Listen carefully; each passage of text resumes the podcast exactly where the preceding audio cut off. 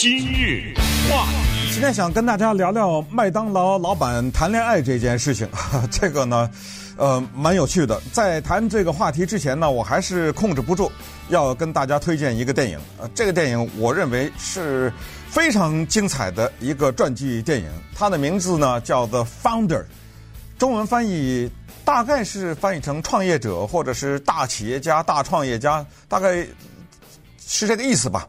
呃，The Founder 呢，英文就是一个创办人的意思。他讲的是麦当劳这家公司的创办人 Ray Kroc 的故事，是由 Michael Keaton 所主演的。这个电影为什么好看？我告诉你为什么好看，因为好看。这个是玩笑了哈。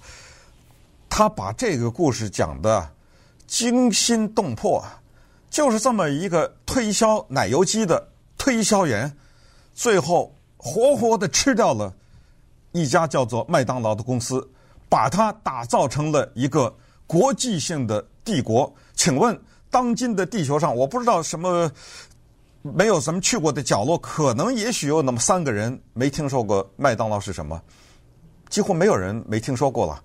它的那个英文字母 M，黄色的大的标志，那是个文化符号啊。那个可以用在一很多的艺术的创作里面。关于麦当劳，只需说这三个字，你能印出多少的联想？你可能还记得你第一次吃的时候，你可能还记得它的炸薯条，你可能还记得跟它相关的很多的东西。这些东西都变成了文化的一部分。所以，昨天、前天这么突然的一个消息，一个总经理或者叫做执行长或者叫做 CEO。他和公司下面的一个员工谈恋爱，还不是性骚扰，没有人告任何人，两个人是你情我爱，你情我意，两个人是这种关系，然后就被麦当劳的董事会礼拜五投票开除了，有意思，呃，这个事儿绝对值得一讲。Steve Easterbrook。我相信很多人不知道，说实话，我也不知道。要是没有看到的新闻，我更不知道他是谁。很多人 喜欢看电影，但是我估计你可能叫不出你最喜欢看的那个电影的编剧是谁，都叫不出来。很简单，没问题，很正常。Steve Easterbrook 就是这么一个人，谁都知道麦当劳。我问你，麦当劳的 CEO 是谁？哦，不知道，就这么回事儿。他是一个业内的明星，因为。是二零一五年的时候，他执掌麦当劳，是在麦当劳这个集团里面创造了商业上的逆转，所以是一个贡献很大的人。那当然，在业内绝对的是一个知名的人士。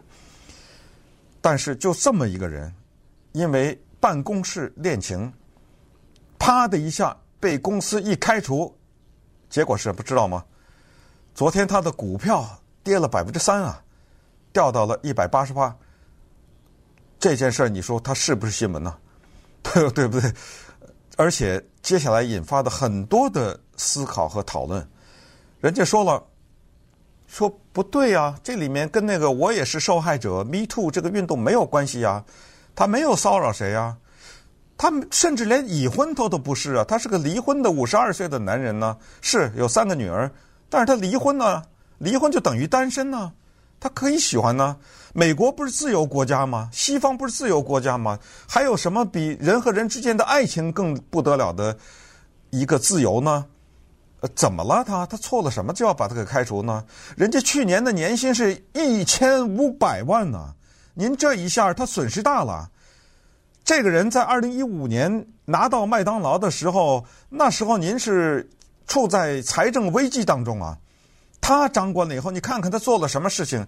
他首先是大量的把麦当劳这个企业科技化、人工智能化、电脑化，把过去很多的人工操作的地方都用了机器，然后省了钱，然后赚了钱。还有就是他在递送方面做了很大的改变，跟 Uber Eats、跟 DoorDash 这些手机城市联络，把饭送到家，把麦当劳这个餐厅。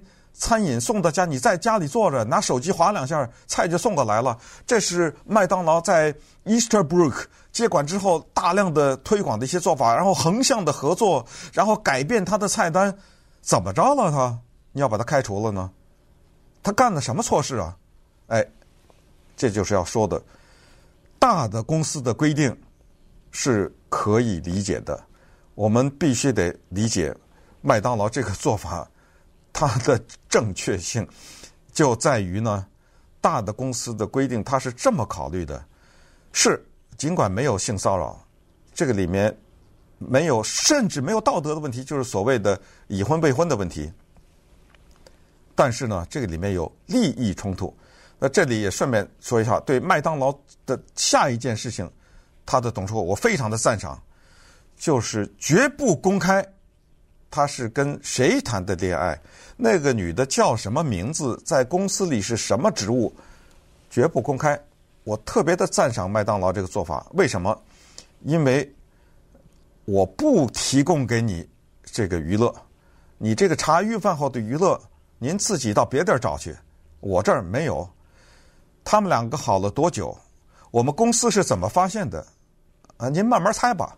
呃，我这儿休想。给你提供这个娱乐，我做的就是果断的开除了最高的领导者。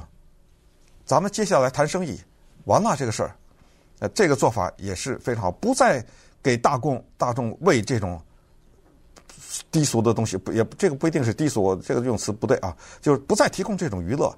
呃，您到别地儿找去。好，那么回到刚才说的这个大公司的做法，什么叫利益冲突呢？就是。你会不会把一些提升的机会就给这些人呢？本来要提升另一个人，但是这个人因为跟你好，所以你就提升他呢？不对吧？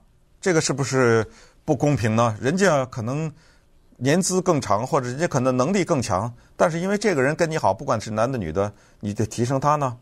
还一个，今天你们两个是好了，而且你懂得公司的原则，你不做任何不公平的事情。万一有一天你们俩分手了呢？这女的会不会反过来告呢？她告她不会告你吧？她会告我麦当劳啊，对不对？所以再退一步说，不告，这女的完全也不告。你们俩每天上班看着跟敌人似的，这影不影响这旁边人的闲言碎语啊？等等，这些影不影响呢？呃，这个是他们大公司的考虑。那么稍待会儿我们再看一看，呃，我们站在人家。呃，Steve Easterbrook 角度想这个事儿，也能说出一番道理来呢。刚才跟大家推荐麦当劳的那个电影的 Founder 的时候，我突然想到，我们今日话题有一个脸书的粉丝页叫 AM 一三零零今日话题，在 Facebook 脸书上面。呃，在那个上面呢，它因为这是我们今日话题节目的延伸，所以常常我们也会推荐一些电影，有机会可以上去看一看。Intel 这家公司听说过吧？如果你使用电脑的话，十有八九你电脑里那个晶片是这家公司生产的。那他的执行长 CEO 叫做 Brian Krzanich 辞职了，因为跟下面的一个女性员工呢产生了恋情。有一家公司不知道您听说没听说，叫 Best Buy，这是一个连锁的电器商店、电器行。呃，他的 CEO 老板啊 Brian Dunn。因为跟下面一个女员工呢有一些说不清的关系，而且并没有爱情的关系或者有什么浪漫的关系，因为双方都否认。但是呢，后来公司发现，呵呵，你听着可笑吗？这个老板呢把一些体育比赛的票给了这个女的，然后两个人之间呢有一些手机的短讯啊，看起来小有暧昧。结果他辞职了，我都不知道这公司是怎么发现他们之间的手机短讯的，但是让这么一个。大的管理人员辞职了。有一家公司不知道您听说没听说过，叫做波音啊，他是坐飞机的。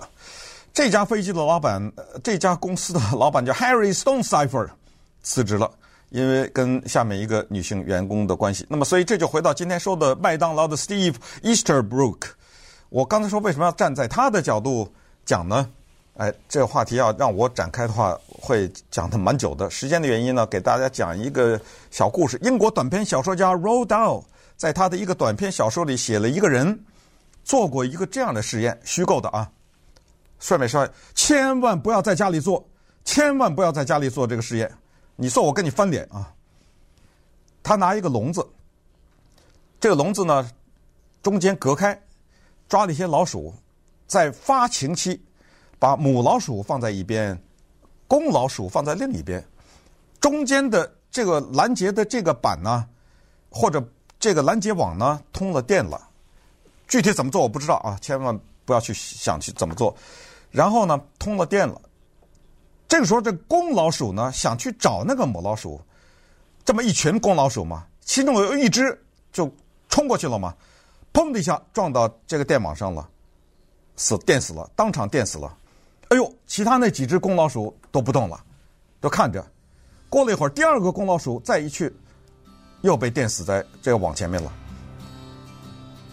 这一下那个公老鼠等的时间更长，但是第三只还是冲过去了，然后呢，被电死了。那我想问问大家的答案，就是最后的这个笼子里，这公老鼠我忘了是七个还是八个还是十个，到最后还剩几个没有被电死呢？好了，估计答案你也猜到了，啊，零，这些公的老鼠全都电死了。